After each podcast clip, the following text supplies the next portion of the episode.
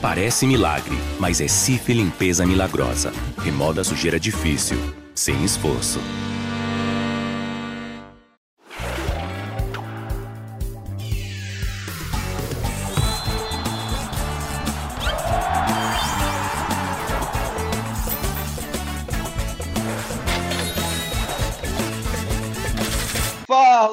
Cartoneiro, minha cartoneira, estamos chegando para mais uma edição do Cartola Cast, numa rodada que parecia tranquila, parecia dominada, mas só parecia para muita gente. Estou aqui na companhia do Cássio Leitão para a gente conversar sobre o que foi essa 16 rodada do Campeonato Brasileiro e como ela se refletiu em pontos no Cartola.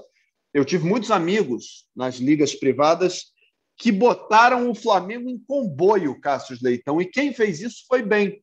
Mas no meu caso, que variei ali com, com um pouco de Bragantino, com o atleta Hulk, com o atleta Tyson, eu já não fui tão bem assim. É a minha segunda ou terceira rodada seguida que eu não pontuo bem e eu tô ficando, eu tô ficando preocupado, Cássio Leitão. Eu preciso voltar aos grandes momentos, reviver as grandes glórias do Dínamo do Recreio. Tudo bem? Então, Bernardo Edler, realmente a fase não é grande coisa. É, fiz 54 pontos é, e tenho minhas lamentações, como sempre. Né? Por exemplo, William Arão, Bruno Henrique e Reinaldo. Os três tomaram cartão amarelo. Numa dessa, você perde seis pontos com cartão amarelo, mais um e meio com as faltas que originaram o cartão amarelo. Só aí você faz sete pontos e meio a menos. E aí eu botei Reinaldo meu outro lateral Saravia. Torci para o Saravia não jogar no domingo, porque o Arana era o meu reserva. Mas o Saravia jogou, acabou até que infelizmente ele se machucou, vai ficar um mês fora. E eu deixei de contar com a pontuação do Arana. Para piorar, o João Vitor do Corinthians estava ganhando SG, tomou gol no fim. É, eu estava na dúvida entre Patrick e Edenilson, botei o Patrick. Edenilson fez dois gols. E para fechar na segunda-feira, eu comecei a segunda com 50 pontos. Meu goleiro era o Kehler da Chape. Ele chegou a bater 50, eu cheguei a bater 59 pontos, porque ele estava com 9 pontos. Aí tomou um golzinho no fim, desceu para 3 pontos, fez mais uma defesa, ficou com 4 pontos. Não é uma pontuação tão ruim para goleiro, mas ele estava perto de uma metada, tomou aquele golzinho no fim do Rodolfo, e eu terminei com 54 pontos. Foi mais ou foi menos que você, Bernardo Ed? Foi mais, Cássio. Você foi melhor do que eu nessa rodada. Eu fiz apenas, apenas 47 pontos e 65, né? 47,65. Eu tive alguns altos aí nessa, nesse desempenho. O Renato Gaúcho foi um deles, né? Foi muito bem na pontuação, 7,25. Os jogadores do Flamengo que eu escalei foram bem. O Bruno Henrique foi bem, 6,30. Estranho que o Bruno Henrique fez gol e acabou com menos, né? Ele foi perdendo pontos depois do gol marcado logo no começo, acabou com 6,30, mas o meu capitão era o Rascaeta, que fez mais. Fez 7,5, só nele eu garanti 15 pontos desses 47,65. Fui bem também no Felipe Luiz, 7,20, mas aí também meio que parou por aí, porque eu tive que mudar minha zaga de última hora, mas eu não percebi que o Gustavo Henrique, zagueiro do Flamengo, não jogaria. Eu não, não me atualizei a tempo. Então, eu acabei ficando com os dois zagueiros do Bragantino que entraram em campo, que foram o Aidar e o Realpe. Nenhum dos dois garantiu o saldo de gols. É, erraram muito, perderam muito ponto. O Realpe ficou negativo, fez menos 0,6 e o Aidar fez 0,5. Então foram duas pontuações péssimas. Matheus Teixeira, do Bahia, também foi um, um, goleiro ruim na rodada, né? fez menos um na derrota é, do tricolor, então eu fui perdendo pontinhos aqui e ali. O Tyson também, que tinha expectativa, inclusive, de valorização, foi mal, fez 1,40. O Hulk fez 2,60, enfim. Eu não fui bem nessa rodada, não, Cassius, mas agora é hora da gente olhar para frente, repensar as estratégias aí. Já vi que desse meu time que jogou na, na rodada passada, muita gente vai ter que mudar porque não vai jogar na próxima rodada. Então, eu tenho que eu tenho que superar essa fase. Eu tenho que ouvir um sertanejo aqui, chorar hoje para amanhã recomeçar um, um, novo dia. Mas teve, você tem a seleção da rodada aí, né, Cássio? Tenho sim, tenho sim. Supera, Bernardo Edley. Mas eu quero falar desse Bragantino e Juventude, porque a gente teve uma grande surpresa, né? O Wagner, aquele Wagner dos tempos de Cruzeiro, passou pelo Fluminense, pelo Vasco. Ele entrou e ele estava ele não estava em três times, ele estava em nenhum time escalado, só que ele estava no banco de reservas de três cartoleiros. E desses três cartoleiros, um tinha esquecido de escalar mesmo, então foi mais fácil o Wagner entrar e ele entrou no time, né? Porque um dos meias não jogou. E outro conscientemente escalou o time com o Wagner no banco e um dos titulares era o Alan do Atlético Mineiro. Então o Wagner entrou para o time dele também, fazendo 13,30 e o terceiro cartoleiro que botou o Wagner no banco não teve essa sorte do Wagner participar da pontuação dele porque todos os seus meias jogaram.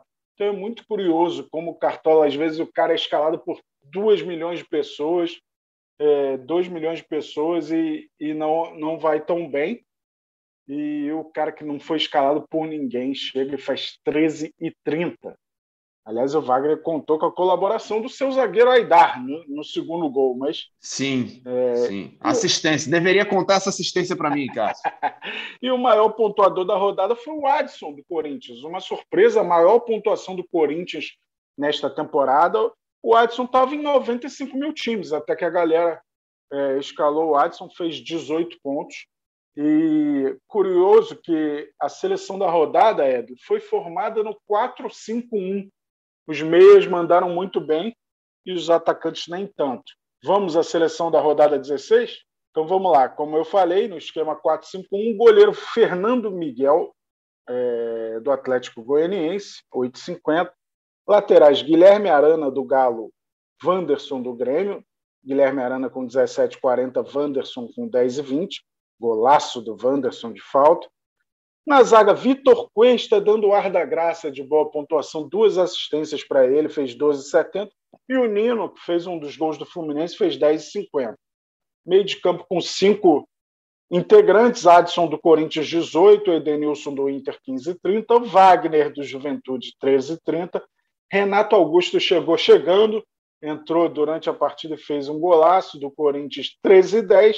E o Anderson Leite, que fez o gol da Chape, eu até fiquei na dúvida na hora se ele tinha resvalado na bola no cruzamento do Mike, mas o gol foi dado para ele. Anderson Leite da Chape 11-20, o único atacante na seleção da rodada foi o Savarino, que decidiu, né? O Atlético Mineiro disparou, venceu o Palmeiras por 2 a 0 com dois gols do venezuelano, que fez 16 pontos. E o melhor técnico da rodada foi o Renato Gaúcho, que também estava no meu time. Eu reforço aqui a importância de escalar um técnico que você imagine que vai pontuar bem. Por exemplo, a gente vai daqui a pouco dar um breve panorama da próxima rodada. Eu já estou pensando em escalar o Abel Ferreira para a próxima rodada. Palmeiras e Cuiabá em São Paulo, Palmeiras favoritaço. Então, eu acho que a tendência maior do Abel Ferreira pontuar bem. E lembrando, o Abel Ferreira está suspenso, mas isso não muda nada para o Cartola FC. É, ele permanece lá como técnico do Palmeiras a ser escalado a rodada 16, a seleção somou 153,45. Você falou do Renato Gaúcho aí, Cássio, e só para só exemplificar o que você acabou de dizer, tudo bem que a minha rodada foi ruim, tá? Só que ele foi o segundo maior pontuador da minha equipe na rodada. Ele só ficou atrás do Arrascaeta e por muito pouco. O Arrascaeta fez 7,5 e o Renato fez 7,25, né? Ficou 0,25 atrás do, do, de um dos principais pontuadores do Flamengo, se não o, o principal, né? Foi, e, e, de resto ele foi melhor que todo mundo. Mesma coisa do meu time. Mesma coisa do meu time. O Renato foi o segundo maior pontuador, só atrás do, do Arrascaeta. Como eu falei, né, o Kehler quase que foi o maior pontuador do meu time, mas tomou aquele golzinho no fim. E acabou que o Bruno Henrique me deu mais pontos porque era o meu capitão, né? Mas o Renato Gaúcho pontuou mais que ele. Pois é, a gente pode é, é, começar a falar um pouquinho, então, adiantar um pouquinho da próxima rodada, lembrando que nesse meio de semana não tem Campeonato Brasileiro, né? A gente vai ter essas rodadas aí de Libertadores, de Sul-Americana, então a rodada 17 começa no sábado à tarde. O jogo que você vai ter as escalações é, previamente, né, a tempo de mexer no Cartola, é Atlético Goianiense e Chapecoense às 5 da tarde. Ainda no sábado tem Grêmio e Bahia às sete, Juventude e Fortaleza às nove. Jogo, jogo legal aqui para a gente ficar de olho. Hein? Domingo às onze da manhã. E domingão, onze da manhã, voltou em Palmeiras e Cuiabá. às quatro tem Ceará e Flamengo, Atlético Paranaense e Corinthians, às 18h15, Santos e Inter, Esporte e São Paulo, jogo das 8h30, e na segunda-feira, dois jogos: Fluminense e Atlético Mineiro, América Mineiro e Bragantino. Tudo isso está valendo para o Cartola, Cássio? Tudo isso valendo para o Cartola, Edler. E eu vou dar informação importante aqui: a lista de suspensos da 17 rodada. São eles o Alan Ruschel, do América Mineiro, Elinho, do Bragantino, Cadu, da Chapecoense, Bruno Henrique e William Arão, do Flamengo, Iago Pikachu, do Fortaleza, Rafael Foster, do Juventude, Patrick de Paula, do Palmeiras, Marcos Guilherme, do Santos e Reinaldo, do São Paulo. E aí tem uma situação: o Cuiabá e o Grêmio podem engordar essa lista de suspensos. Por quê? Porque eles se enfrentam pela quinta rodada nesta quarta-feira, que é um jogo que obviamente não vale para o Cartola, mas alguém pode tomar o terceiro cartão é, ou, ou, até ser expulso. E o Jeromel está suspenso desse jogo do meio de semana. Por isso que no mercado do Cartola o Jeromel já está disponível para voltar, porque ele está liberado para jogar no fim de semana contra o Bahia. Então a galera que vai escalar o Cuiabá ou o Grêmio tem que ficar ligada, porque é, podemos ter novos suspensos desses dois times aí para a rodada do fim de semana. Cara, tá passando rápido, hein? Já estamos na rodada 17. Desfalques importantes aí para os cartoleiros. Eu destacaria o, principalmente o Bruno Henrique, o Pikachu, que vem fazendo um grande campeonato, e o Reinaldo, são nomes aí que vão fazer falta, apesar do Reinaldo ter me decepcionado na última rodada. E eu não falei de uma outra decepção, que foi o Alejandro. Eu depositei minhas fichas no Alejandro e ele não foi bem contra o Juventude, atacante do Bragantino. Pois é, e faltou eu, já que eu falei dos poucos que foram bem no meu time, Cássio, faltou eu falar aqui da regularidade do Ederson, mais uma vez, né? Fez 4 e 20 no jogo do Fortaleza, foi um dos que me ajudou a segurar a onda ali e tal. Então, Ederson, mais uma vez, provando muito valor, é um jogador que, na dúvida, você pode escalar, ele vai fazer 3,5, 4, 4,5, chuta de fora, então eventualmente faz gols também, desarma muito. Então, principalmente contra times propositivos, né, times que gostam de, de atacar o Fortaleza, o Ederson é, um, é um, uma indicação que, que tem valido a pena. Né? Então, só para não deixar passar. É, tem ido muito bem o Ederson, impressionante. Estou é, cogitando ele para essa próxima rodada, né, contra o Juventude fora de casa, mas temos muitas opções interessantes para o meio de campo. Na sexta-feira a gente vai se aprofundar mais sobre isso, mas a gente pode dar um, um breve pitaco aqui sobre os times favoritos, né?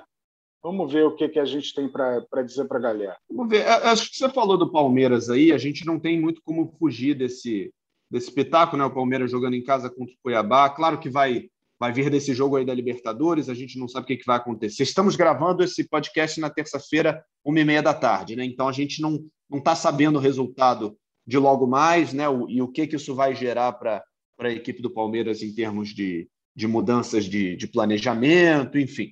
Mas de toda forma, o Palmeiras talvez seja o grande o grande time da rodada para a gente ficar de olho. A gente tem o Grêmio também se recuperando, jogando contra o Bahia, num jogo que pode ser interessante para os jogadores do Grêmio. Agora, a partir daí, Cassius, tem jogos aí que eu não, não sei, por exemplo, Fluminense e Atlético Mineiro. Dá para confiar 100% em um dos dois times? Eu não sei. Talvez do meio para frente, alguma coisa ou outra. Esporte São Paulo. Já está dando para confiar na defesa do São Paulo? Não sei. Então, e, e, o ataque do esporte também não tem se mostrado tão eficiente. Então, tem jogos aí que são pegadinha. Eu, inspirado pela rodada passada, que eu vi muita gente escalando o Flamengo em massa, né? sete jogadores, oito jogadores, estou pensando em fazer um mistão de dois ou três times aí. Não sei, não sei. Tô... Ainda está muito cedo né? para a gente desenhar um, um time perfeito. Mas eu não estou pensando em variar muito o meu time, não. É, é cedo, mas você foi preciso. É uma rodada de muito equilíbrio, né? Vários jogos equilibrados. Atlético Goianiense, Chape, é, Juventude Fortaleza, Fortaleza vem num momento espetacular, mas Juventude em casa é, tem sido muito competente. Esse Grêmio Bahia, até esse Grêmio Bahia, a gente confia no Grêmio. Até que o momento do Bahia é bem ruim, né? o dado Cavalcante saiu, É, mas o Grêmio também não vem correspondendo. É, Grêmio tem uma boa sequência aí, né? Joga contra o Cuiabá nesta quarta e contra o Bahia em casa no sábado. Então, precisa emplacar essas duas vitórias. Eu vejo o Grêmio como uma boa opção, sim. O Palmeiras, só que o Palmeiras tem um grande problema, que é a mudança constante de peças. E, por exemplo, escalar atacante do Palmeiras normalmente te dá 60 minutos para pontuar. Que o Abel Ferreira, aos 15 do segundo tempo, parece que é uma lei na vida dele, ele tem que mudar o ataque inteiro. Eu acho até que é uma estratégia válida no meio de um calendário tão que massacra tanto, né? Então, ele faz essa, essas mexidas, só que não dá constância a alguns jogadores. Mas o Palmeiras, de fato, é uma excelente opção. E aí você pega Santos Internacional, o Inter voltando a viver um grande momento. Jogo na Vila Belmiro, equilíbrio. Atlético Paranaense Corinthians, situação parecida. Corinthians tentando aí viver um bom momento, o Atlético Paranaense na Baixada, equilíbrio. Esse esporte São Paulo, o esporte tomou dois gols nos últimos cinco jogos, que foram esses agora. E o São Paulo vem crescendo pouco a pouco. Só que sempre o time que está crescendo joga fora de casa, o que torna o confronto mais equilibrado. Então eu aponto o Atlético Mineiro como um dos favoritos da rodada. O Fluminense vem de quatro derrotas, o Atlético Mineiro de nove vitórias seguidas, né? igualou o recorde do Internacional na era dos pontos corridos. O Inter fez isso no ano passado. Então eu aponto o Atlético Mineiro sim como favorito, porque o Galo vem muito forte, tem muitas peças também, o nível do time não cai muito. E esse jogo é em São Januário, né? não é no Maracanã. Eles também voltam a se enfrentar na Copa do Brasil, né? Mas eu vejo o Galo como favorito mesmo no Rio de Janeiro. Esse América Mineiro Bragantino, vejo um, um certo equilíbrio, mas tem algumas opções boas no Bragantino, né? o Arthur, o Raul, até o Prachedes. E eu gosto também do, do goleiro do América Mineiro, principalmente nesses jogos em que é muito exigido. Acho que tem sido um dos melhores goleiros do campeonato, o Matheus Cavicchioli. Pois é. Ceará e Flamengo, você falou alguma coisa, Cássio? Ou, ou eu mosquei aqui no seu comentário? Então, cara, Ceará e Flamengo têm uma peculiaridade, né? O Flamengo não tem duas peças importantíssimas, Bruno Henrique e o Ilharão. É, aliás, o Isla sentiu hoje, não viaja para enfrentar o Olímpia, para Brasília, então virou dúvida no mercado do Cartola. É, e o Ceará tem sido é, um algoz do Flamengo ultimamente. Né? No, no, campeonato de 2020, venceu os dois jogos é, por 2 a 0, tanto no Castelão como no Maracanã. Ceará vinha de uma sequência impressionante, 10 jogos sem perder, acabou perdendo para o Corinthians. Cara, eu vejo o seguinte: pelo momento dos times, acho o Flamengo favorito, mas não dá para descartar um bom resultado do Ceará, não. Então, não, não abusaria de jogadores do Flamengo nesse confronto, não. E o Ceará tem sempre boas opções, como o Lima, como o Fernando Sobral. Então, eu vejo certo equilíbrio também naquela linha dos outros confrontos. Né? O, o ligeiro favoritismo é do visitante, só que o mandante costuma dar trabalho a quem vai visitá-lo. Então, acho que é um confronto sem favas contadas.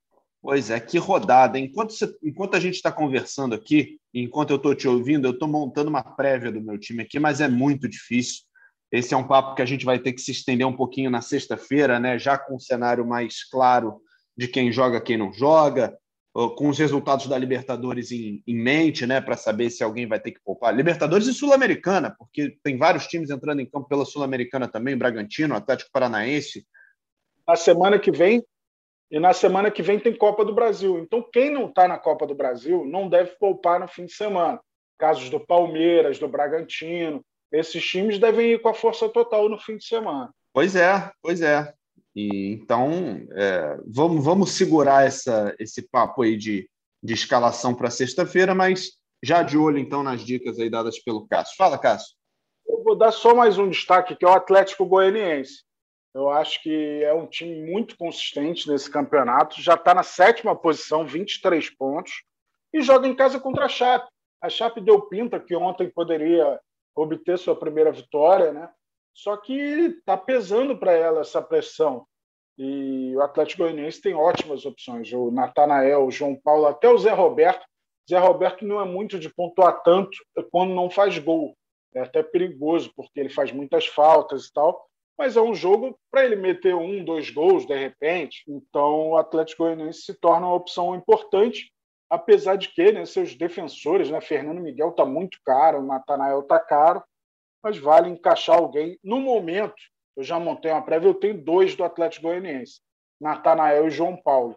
Até o mercado fechar, muita coisa pode mudar. E aí, como você lembrou no início do podcast, né, essa escalação vai ser divulgada antes do mercado fechar. Então, informação tremenda para os cartoleiros. É, e o Atlético Goianiense pode ser um dos bons nomes para essa rodada. Pois é, Cassius, então a gente fica na expectativa para sexta-feira, para o desenrolar dessas, dessas questões todas, desejando já uma, uma 17 rodada um pouco melhor para muitos de nós, né? e eu já me incluo nisso. Estou me desejando uma rodada melhor, porque pior vai ser difícil, amigo. O bicho está pegando, mas eu, eu acredito na recuperação. É isso, é isso. Que seja uma rodada que nem a 16, no seguinte sentido: quatro jogadores fizeram dois gols. Uma pena que nenhum deles estava no meu time, mas ó, o Wagner fez dois gols, o Savarino fez dois gols, o Adson fez dois gols e o Edenilson fez dois gols. Nenhum deles estava no meu time. Que isso se mantenha na décima rodada, mas que sejam os jogadores que eu escalar, por favor, que eles façam dois gols também para melhorar a minha vida e a vida de muitos carteleiros. É isso, bom demais estar contigo novamente. Grande Bernardo Edler, valeu ao João Felipe aí na edição, toda a galera cartoleira que escutou a gente. Bom demais. Sexta-feira tem mais Cartola Cast. Fiquem ligados, fiquem de olho no noticiário, porque cada notícia pode mudar a sua estratégia para a rodada 17. Boa semana a todos. Grande abraço, saudações cartoleiras. Valeu, Cássius. Esse podcast, como você já adiantou, tem a edição do João Felipe, a coordenação do Rafael Barros e a gerência do André Amaral. A gente fica por aqui. Sexta-feira a gente se encontra para olhar para o mercado, escalar bem o time, imitar na rodada 17. Um grande abraço, até lá. Tchau, tchau.